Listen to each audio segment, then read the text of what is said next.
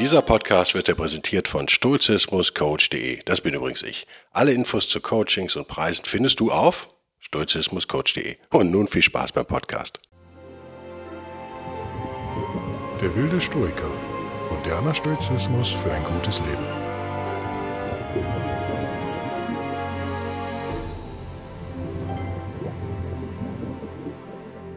Hallo und herzlich willkommen zu einer neuen Ausgabe von Der Wilde Stoiker. Heute so eine halbwegs persönliche Ausgabe. Ich habe auch nur ein Zitat hier liegen von Markus Aurelius, das ich gleich versuchen werde zu entziffern im Halbdunkel. Ein Thema, was immer wieder kommt. Bei mir jetzt auch war, ich bin extrem genervt gerade und ich weiß gar nicht warum. Kennt ihr das? Man ist irgendwie so gestresst und hat aber eigentlich auch gute Nachrichten vielleicht, die gerade kommen. Aber irgendwie dringen die nicht durch. Wie, wie kann das sein? Oder irgendwas trifft ein, was man sich gewünscht hat und dann ist man trotzdem nicht so glücklich, wie man es eigentlich dachte, dass man es irgendwie verdient hätte, in Anführungsstrichen. Ähm, was sind da für Mechanismen am Werk? Was und was, das ist die entscheidende Frage, kann man eigentlich tun, um aus dem Loch wieder rauszukommen? Gibt es ja verschiedene Möglichkeiten, auch nicht nur Stoiche, aber durchaus auch Stoiche. Aber wir vergessen die wieder. Also, das ist auch so lustig. Auch das ist menschlich was mir aufgefallen ist, bei mir persönlich, aber ich glaube, das ist kein persönliches Ding. Denkt an die drei stoischen Grundebenen, sag ich mal, Logik, Ethik, Physik. Auf all diesen drei Ebenen, auch wenn es jetzt eher eine westliche, moderne Logik ist, wir, jetzt, wir werden noch mal einen Podcast machen zur stoischen Logik, ähm, kann, man, kann man arbeiten, sollte man arbeiten. Ich habe ein sehr schönes Bild gelesen, ich glaube, bei Max Polenz, also diesem alten, von wann ist das denn, Mensch? Aus den 40ern, Ende 40er, Stoa-Buch sozusagen.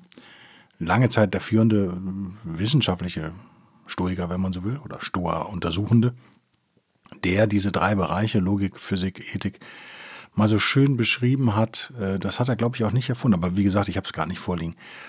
Aus dem Kopf wenn man jetzt einen Garten hätte mit einer Mauer drum und so einem Baum mit Früchten, dann wäre sozusagen diese Mauer drumherum, um diesen Garten, das ist eigentlich die Logik. Und der Baum, der da wächst und der Garten selbst, das ist äh, die Physik. Und die Früchte, die das Ding trägt, das ist eigentlich die Ethik. Ich weiß nicht, leuchtet das ein? Ich werde das nochmal nachlesen. Wir werden das nachholen. Das Originalzitat sozusagen werde ich euch nachreichen. An der, an der Stelle habe ich es aber jetzt gerade mal nicht ich finde das extrem äh, einleuchtend. Wenn ihr sozusagen keine Logik besitzt, wenn ihr nicht eure Gedanken klar formulieren könnt, wenn ihr die wichtigen Dinge nicht präzise ausdrücken könnt, dann könnt ihr auch nicht präzise denken. Das ist ja so eine These von mir, die wird jetzt auf viel Widerspruch vielleicht bei dem einen oder anderen stoßen. Wenn du was nicht präzise benennen kannst, hast du es nicht durchdacht. Meine These. Steile These, aber ihr wisst ja, ich liebe steile, steile Thesen, bin da in bester stoischer Tradition, will ich auch sagen. Äh, mit, zumindest mit Epiktet, mit Epiktetus, da fühle ich mich da sehr gut äh, im Einklang. Der war auch immer ein Mann, der gerne mal steile Thesen rausgehauen hat. Ähm, steile Thesen meinen wir heutzutage ironisch, ich meine es aber völlig unironisch. Also wenn du nicht präzise ausdrücken kannst, was Sache ist jetzt gerade in dem Moment, was, was dich beschäftigt, dann ist das normal teilweise, aber dann hast du es auch noch nicht durchdrungen. Also Wörter sind in der Tat nicht ganz unwichtig, um Gedanken äh, zu denken, sozusagen, und dann auch sie anderen mitzuteilen. Das alles fällt natürlich in den Bereich der Logik. Das ist sozusagen das Ding, was wir erstmal brauchen um unseren inneren Garten herum. Die Logik schützt uns vor Unsinn. Auch Unsinn aus uns selbst. Das finde ich ein ganz äh, prima, ein schönes visuelles Bild.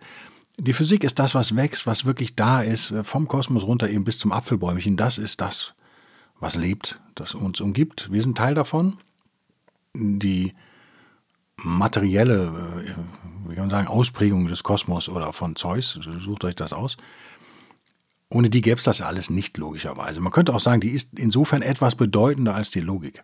Und am Ende, wenn wir das verstanden haben, wenn wir in der Lage sind, logisch zu denken, uns präzise auszudrücken, Rhetorik beherrschen sozusagen und diesen Garten haben, dann können wir die Früchte ernten dieser Mühen sozusagen. Und das wäre die Ethik, das wäre unsere Tugendhaftigkeit, die uns schließlich zum Glück führt. So die stoische Hoffnung ja.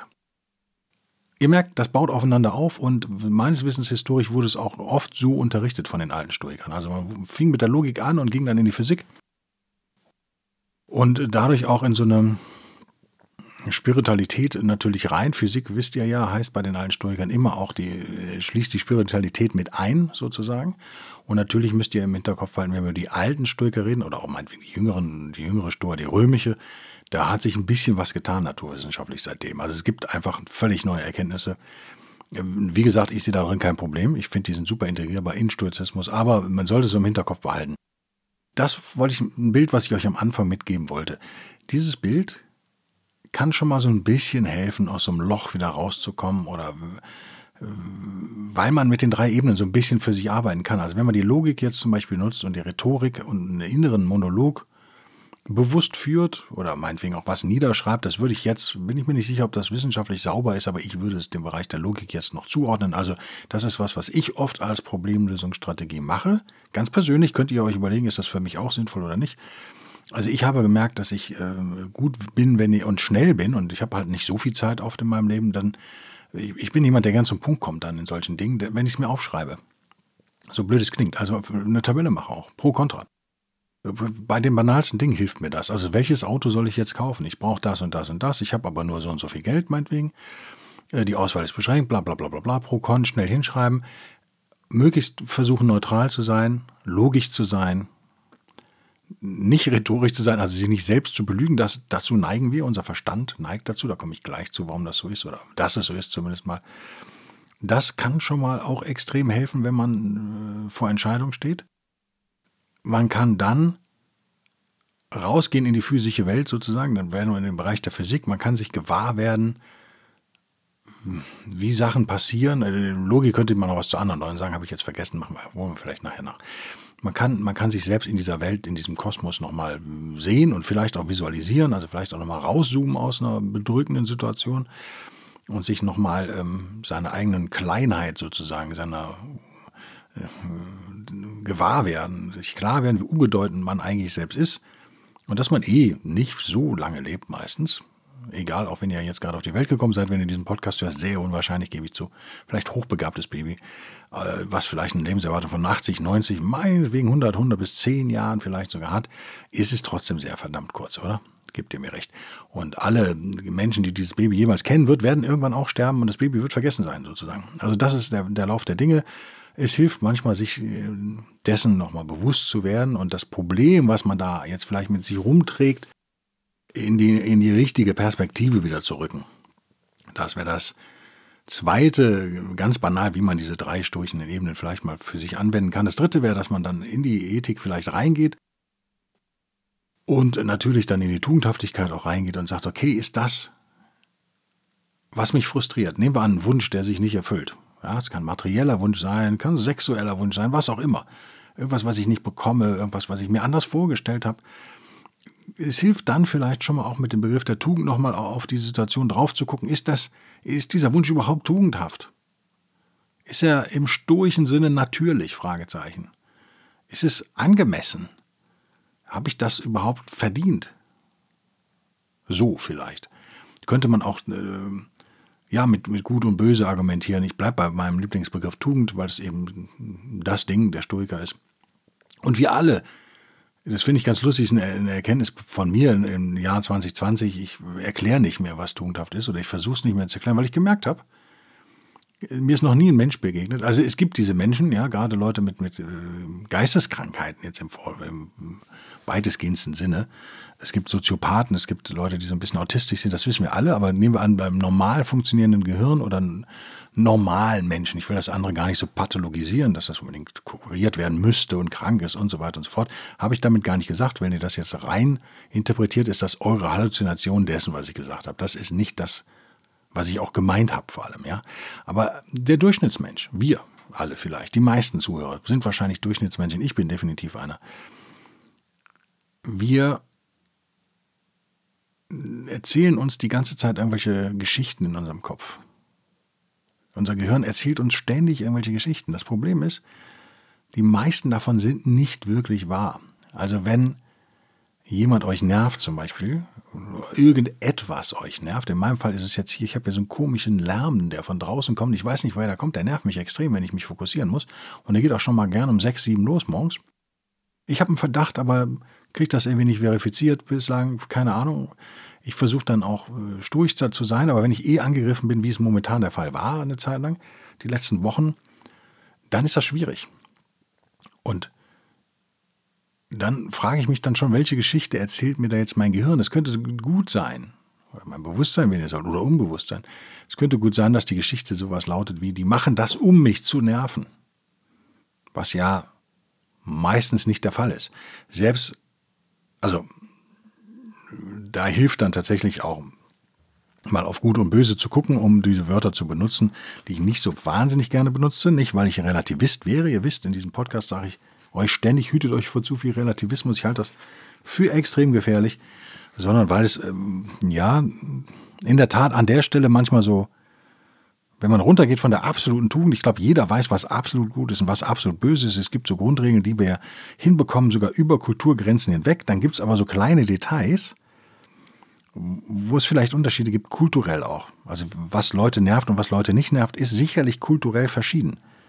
Das ist so. Das fängt schon an mit einer physischen Nähe. Wie nah stehe ich bei jemandem? Das ist total unterschiedlich in verschiedenen Kulturen. Wenn ihr jetzt im arabischen Raum unterwegs seid oder im asiatischen, ist es völlig anders als bei uns.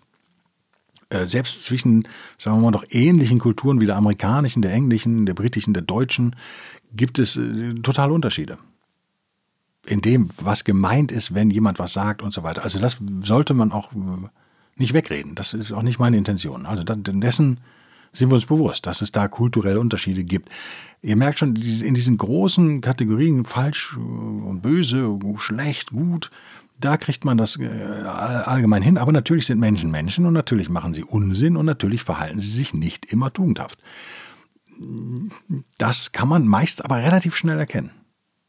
Die meisten Menschen, nochmal, nicht jeder, aber doch 99,9 Prozent, jetzt grob vom Bellbergscher Schätzung eine grobe, wissen das was gut und richtig ist. Das wissen die meisten. Das ist überhaupt kein Geheimnis, muss man nicht groß rumerklären. Es hilft nichtsdestotrotz, sich zu fragen, ist das, was mich frustriert, aus meiner Sicht tugendhaft? Und vor allen Dingen, wenn jemand anders der Auslöser ist, also wenn das extern kommt, will ich gar nicht jetzt wieder mit dem Prinzip der Kontrolle kommen, das ist in der Tat aber wichtig auch, wäre der nächste Schritt, sondern sich zu fragen, ist das, was der andere da macht, tugendhaft betrachtet, wirklich schlecht? Oder ist das nur eine Geschichte, die mir mein, mein Gehirn sozusagen erzählt oder mein Bewusstsein, schräg Un Unbewusstsein, wenn die Geschichte noch nicht mal bewusst ist? Ja? Also ist das aus der Sicht des anderen sozusagen, wie sieht es da aus mit diesen Wertekategorien? Wie Marcus Aurelius so schön gesagt hat, auf Englisch dann auf Deutsch wie immer, ihr kennt das Spiel, When a man has done thee any wrong, immediately consider with what opinion about good or evil he has done wrong. Das ist der Punkt. Also wenn dir ein Mensch äh, Schlechtes zugefügt hat, dann frag dich sofort, wie seine Kategorien von gut und schlecht aussehen. Also unter welcher Annahme hat er das getan? Und da werdet ihr feststellen, unheimlich oft fällt dann eure Wertung vielleicht schon in sich wieder zusammen. Das kann tatsächlich stressreduzierend sein. Nochmal hier die Warnung, explizit nicht in Relativismus abgleiten. Nicht alles ist egal. Das würde da würde ich mich gegen wehren. Das ist eine gefährliche Falle unserer modernen Welt, dass alles relativ ist und nur noch in Einzelfällen gedacht wird und so weiter. Das ist eine gefährliche Falle, die wollen wir hier nicht, aber ein bisschen mal in den anderen sich hineinversetzen schadet definitiv nicht, wenn man die eigene Laune bessern will. Die Frage ist halt, macht derjenige das mit Absicht oder diejenige? Das ist wahrscheinlich die Frage, die am Ende da steht. Und natürlich kann man sagen, ja, es ist, schädigt mich, es ist zwar nicht mit Absicht, aber ich kann kontrollieren, ob ich mich mit dieser Person weiter umgebe. Ich kann wenn jetzt Lärm von außen kommt, kann ich umziehen und so weiter und so fort. Also auch da äh, hat man ja Optionen, die man abwägen kann, meistens. Aber erstmal muss man sich fragen, oder hilft es, äh, das ist ja das Thema des heutigen Podcasts, emotionalen Druck loszuwerden, wieder besser drauf zu kommen.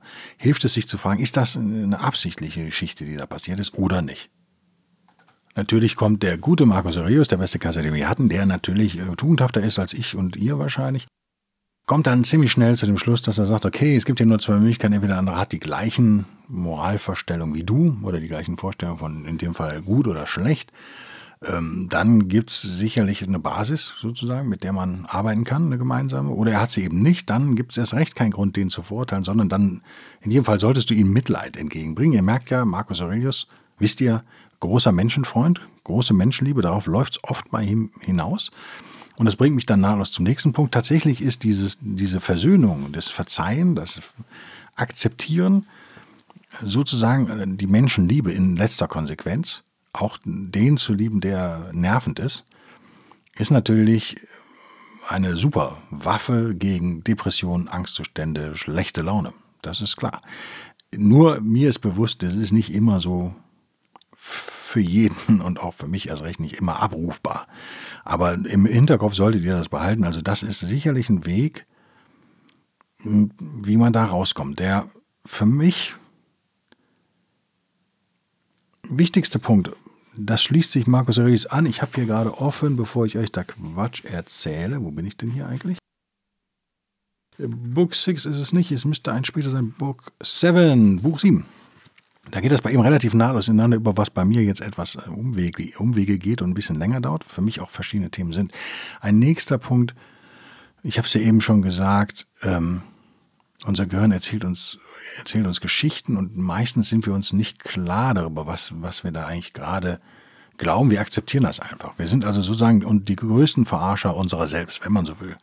Niemand kann sich so gut veräppeln wie wir selbst. Was oft im Hintergrund steht, das sind die beiden letzten Punkte in diesem Podcast sozusagen, ist einmal eine zeitliche Dimension, das wäre der letzte Punkt, aber auch eine Dimension, die direkt mit diesen Stories, Geschichten, die wir uns selbst erzählen, so ein bisschen zusammenhängt. Oft, nicht immer, aber oft hängt hinter diesen Geschichten so eine Glücksvorstellung.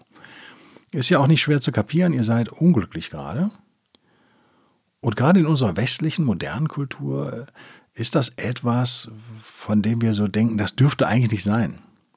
Also eigentlich ist doch Glück irgendwas Ekstatisches, was dann so, ja, auf volle Power brennt und dann auch so bleibt. Und wenn man, so wie Gesundheit, das ist übrigens so ein ähnlicher absoluter Wert, den, der, auch völlig schwachsinnig ist. Niemand ist ja komplett immer gesund. Manchmal brüten wir sogar was aus, ohne es zu wissen in dem Moment, aber wir fühlen uns dann noch ganz gesund. Also Krankheit gehört natürlich zum Leben dazu. Aber ich würde sogar so weit gehen und sagen, naja, wenn du 100% immer gesund bist, bist du eigentlich krank. Also das ist nicht, nicht gesund, nicht natürlich. Genauso ist es mit dem Glück. Die Idee, dass Glück was Unveränderliches ist, was da festgemeißelt ist und nur zählt, wenn es 100% ist und zwar dann auch 24, 7, 365 Tage im Jahr, ist natürlich eine sehr moderne Idee, eine sehr kindische, würde ich auch sagen, eine sehr unrealistische Idee. So ist das Leben nicht. Also zum Glück gehört auch Unglück dazu. Und das ist ein Problem unserer Definition, wenn wir schwarz-weiß hier sprechen, sozusagen im Westen, das machen wir ja gerne, wir stellen das gegenüber, ist das nicht hilfreich. Ich würde an dieser Stelle gern was vorschlagen, ohne zu wissen, ob die Stoiker das so explizit so formuliert haben, wie ich das jetzt tun werde. Dann ist es halt meine Idee oder irgendeine kulturelle Idee, die ich aufgegriffen habe, wie auch immer. Vielleicht müssten wir das Unglück, wenn es denn nicht lebensbedrohlich ist, sozusagen, unter das Glück subsumieren. Vielleicht müssten wir sagen, das Unglück ist ein Teil des Glücks. Wisst ihr, was ich meine? Wir haben eine Kategorieverschiebung sozusagen. Glück ist der Oberbegriff. Jetzt, jetzt im Moment ist der Oberbegriff Zustand, sage ich mal, ist jetzt ein Wort, vielleicht fändet ihr jetzt auf die Schnelle ein besseres, aber unser Zustand momentan.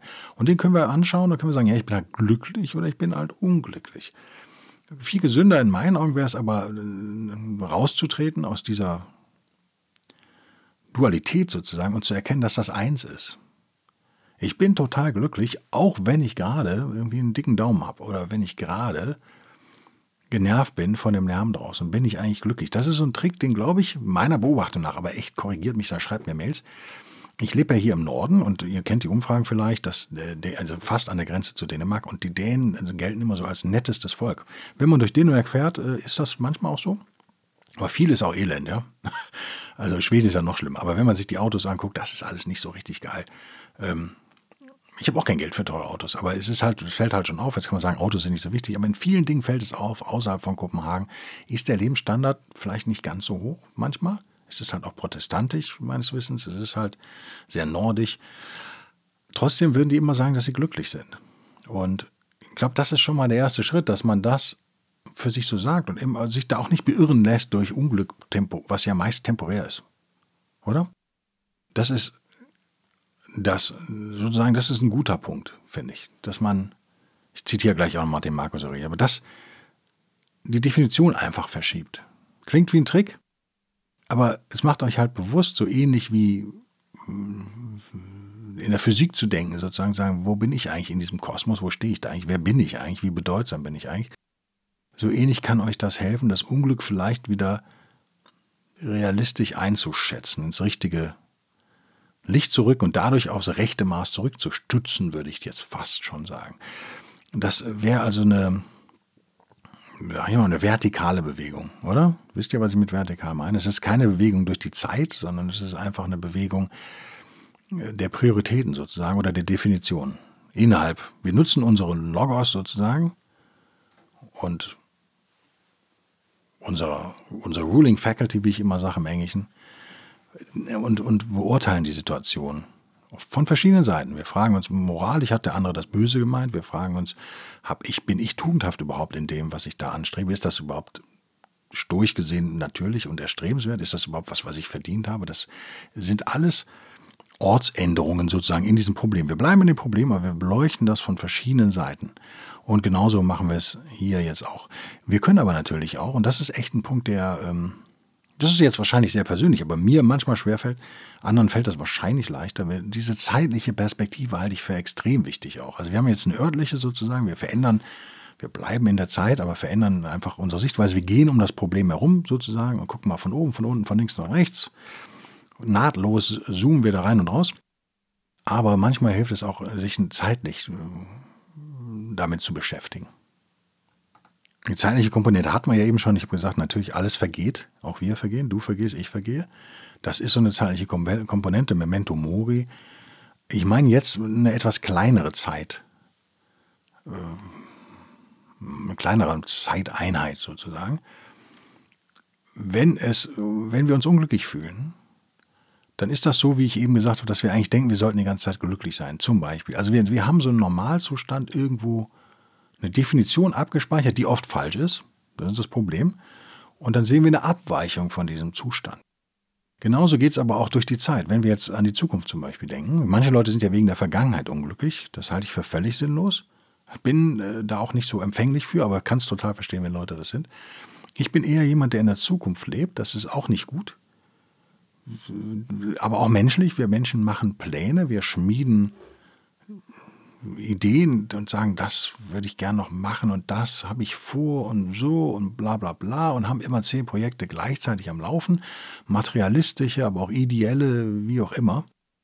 Und dann klappt da vielleicht irgendwas nicht. Das kann zu Frust führen. Manchmal wissen wir auch gar nicht, warum wir schlecht drauf sind. Also ich habe es bei mir beobachtet, ganz banales Beispiel aus dem Job ich möchte jetzt gar nicht mit euch Stress und die Stress anfangen. Also, dass man Stress ist ja auch so ein Ding, dass man das immer so negativ betrachtet, während, während man, aber ja, es gibt ja auch positiven Stress, das ist schon klar. Aber es kann einem passieren, dass man im Projekt ist, was total ähm, wenig Arbeit eigentlich ist, in meinem Fall, aber total nervend ist. Aus irgendwelchen Gründen, obwohl ich gar nicht sagen kann, warum dieses Projekt so nervt. Das sind dann manchmal nur zwei, drei Korrekturen vielleicht, die ungerecht sind, in Anführungszeichen natürlich, oder irgendwas dauert länger als erwartet, oder irgendeine Software, die nicht astrein funktioniert, oder irgendwas. So ein Kleinkram. Und auf der anderen Seite hat man ein Projekt, was vielleicht ein bisschen stressiger ist, wo die Zeit eng ist, und da ist man eigentlich so, ja, eigentlich ganz happy. Es ist nicht immer klar, sozusagen aufzudröseln, jedenfalls nicht spontan und vor allem schon mal gar nicht, wenn man sich nicht aufschreibt. Deswegen nochmal der Hinweis, der zweite in diesem Podcast, schreibt euch Dinge auf, analysiert Probleme schriftlich. Es ist wirklich gut. Äh, man kann auch in Excel oder in Numbers, was ich benutze, kann man eine Tabelle machen. Meist oder oft ist es so, dass wir diese zeitliche Dimension nicht auf dem Schirm haben. Wir leben eigentlich gar nicht mehr in der Gegenwart, wir leben in der Zukunft, weil wir die ganze Zeit mit unseren Projekten beschäftigt sind. Nehmt das vielleicht als einen entscheidenden Punkt dieses Podcasts mal mit und fragt euch, beobachtet euch selbst mal eine Woche lang, ist das so bei mir? Denke ich, denke ich jetzt wieder an Projekten. Ich habe gemerkt, die meisten meiner Probleme sind überhaupt gar nicht da oder noch nicht da oder, falls sie schon da sind, nicht so schlimm. Äh, ich überlege gerade, wie ich das am besten illustrieren kann. Nehmen wir, nehmen wir Körper, ich glaube, Körperlichkeit ist hier hilfreich. Wenn man also sagt, Ihr habt euch auf die Nase gelegt, vielleicht irgendwas, seid am Fuß operiert worden, ich erfinde jetzt wild, ja. Und dann seid ihr Mountainbike gefahren, seid abgerutscht und irgendwie was rutschig hingeflogen, auf, mit dem Fuß gelandet, jetzt tut er wieder weh.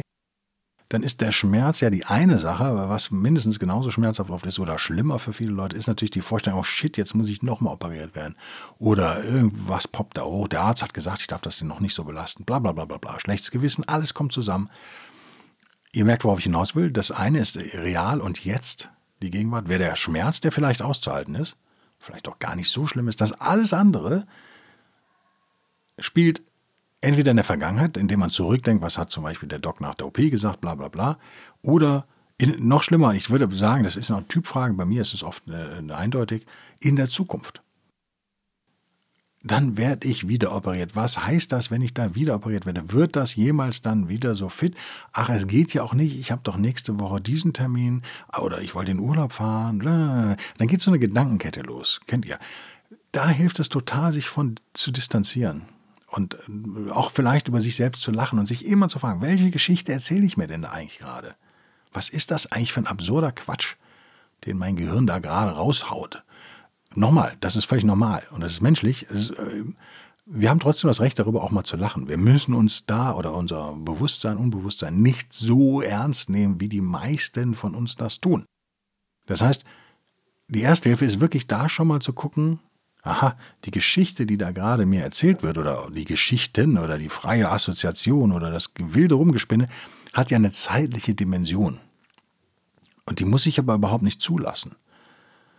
Also ich kann, ich muss auch nicht Probleme verdrängen, um Gottes Willen, das ist hier nicht gemeint, aber ich kann auch einfach gucken, ach guck mal, ich bin jetzt da draufgefallen, um bei diesem Beispiel Fuß zu bleiben. Ich hatte noch keine Fuß-OP, ich habe keine Ahnung, ich erfinde jetzt wild, ja.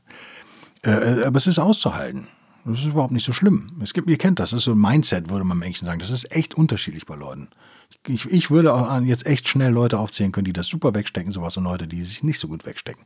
Der Unterschied ist meist doch, dass die Leute, die es nicht so gut wegstecken, vielleicht klüger sind und sensibler. Das ist äh, sicherlich gefährlich bei so etwas. Wenn man Fantasie hat und sensibel ist, ist es ganz gefährlich, weil die Spinnereien dann mehr ausufern und einen auch bedrohlicher sind, sozusagen. Aber in jedem Fall sind sie nicht in der Gegenwart. Die sind in der Zukunft. Das heißt, kleines Fazit. Nein, machen wir gleich das Fazit. Lass uns erstmal den Aurelius bringen, den ich am Ende eigentlich bringen wollte. Den bringen wir jetzt schon. Es ist ja kurz vor Ende, dann können wir den schon rausholen hier. Wenig verwunderlich, hervorragend passend jetzt zu mir, äh, zu meinen, meinen Ausführungen, ist eigentlich was, was Aurelius sagt. Wipe out the imagination. Stop the pulling of the strings. Confine thyself to the present. Understand well what happens either to thee or to, to another. Divide and distribute every object into the casual, in brackets formal, and the material. Okay, das brauchen wir jetzt eigentlich nicht mehr, aber ihr wisst, der entscheidende Part ist schon angekommen. Selbst wenn ihr nicht gut Englisch sprecht, glaube ich, ist angekommen. Also wich eure Vorstellungskraft aus. Gebt euch nicht der Fantasie hin, würde ich das jetzt mal so nennen hört auf an diesen äh, Strings, wie nennt man das denn, bei Puppen, Puppenspieler, also die, die an den Seilen zu ziehen sozusagen. Und beschränke dich selbst auf die Gegenwart. Das ist, glaube ich, der entscheidende Punkt. Zum Verständnis von dem, was wirklich passiert, muss man in der Gegenwart sein. Und viel zu oft rutschen wir, glaube ich, in die Zukunft. Ich jedenfalls.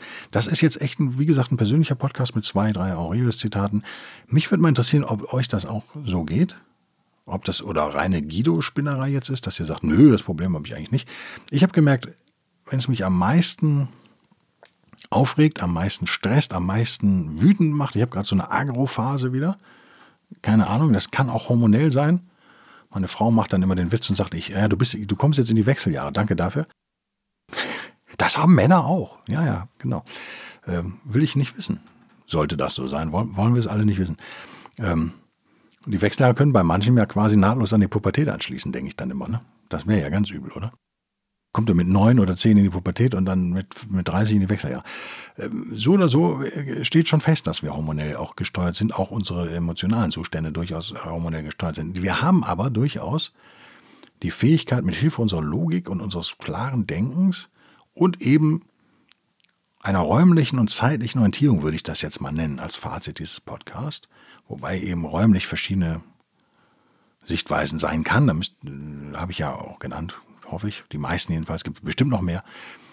Sich erstmal dieses, dieses Problem anders anzuschauen und meistens verschwindet es dann oder verliert doch zumindest seinen Schrecken. Äh, in, in, Form von, von Ängsten wäre es der Schrecken, in Form von Stress wäre es aber auch eine Art von Bedrohung, denn was ist Stress anderes als eine Projektion in die Zukunft? Ja, vor allem, wenn man ständig liest, wie gefährlich Stress ist und koronale Herzerkrankungen und alles ist so wahnsinnig gefährlich, ist es ja kein Wunder, dass Leute, die bei einer Belastung sind, dann sich schon Sorgen machen, sagen, uiuiui, ich muss runterfahren, ich muss entschleunigen. Oh, entschleunigen, das große Wort unserer Zeit, äh, kann manchmal durchaus richtig sein, aber nicht so, wie es verwandt wird. Hat euch das äh, als Inspiration jetzt mal gedient? Ich hoffe.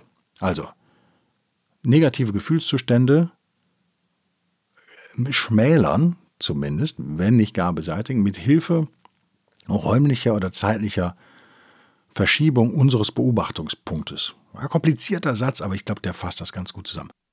Ich danke euch, dass ihr diesen etwas persönlicheren Podcast wahrscheinlich, vielleicht auch nicht, kommt mir jetzt irgendwie so vor, weil ich gerade aus so einer Stimmung versuche rauszukommen und ich glaube, es ist mir heute auch relativ gut gelungen, aber es hat, ich musste mehrere dieser Techniken anwenden sozusagen, um da rauszukommen. Viel Frust hat sich aufgestaut bei mir und ich kann immer noch nicht genau benennen, warum. Ähm, muss man vielleicht, aber manchmal auch nicht. Manchmal muss man einfach nur anders draufkommen. Das vielleicht als persönliche äh, Erfahrung am Ende. Ich danke euch, dass ihr diesen Podcast angehört habt. Ich danke euch natürlich auch für eure Unterstützung, die ja immer regelmäßiger kommt, sozusagen über, über ähm, buymeacoffee.com. Also Einmalzahlungen finde ich total nett. Und natürlich über die regelmäßigen Unterstützer dieses Podcasts auf Patreon und Locals. Ich glaube, es ist immer nur noch einer auf Locals. ähm, Mensch, dieser arme Kerl da. Tut mir so leid. Bis nächste Woche, Leute. Bis dann, dann. Tschüss.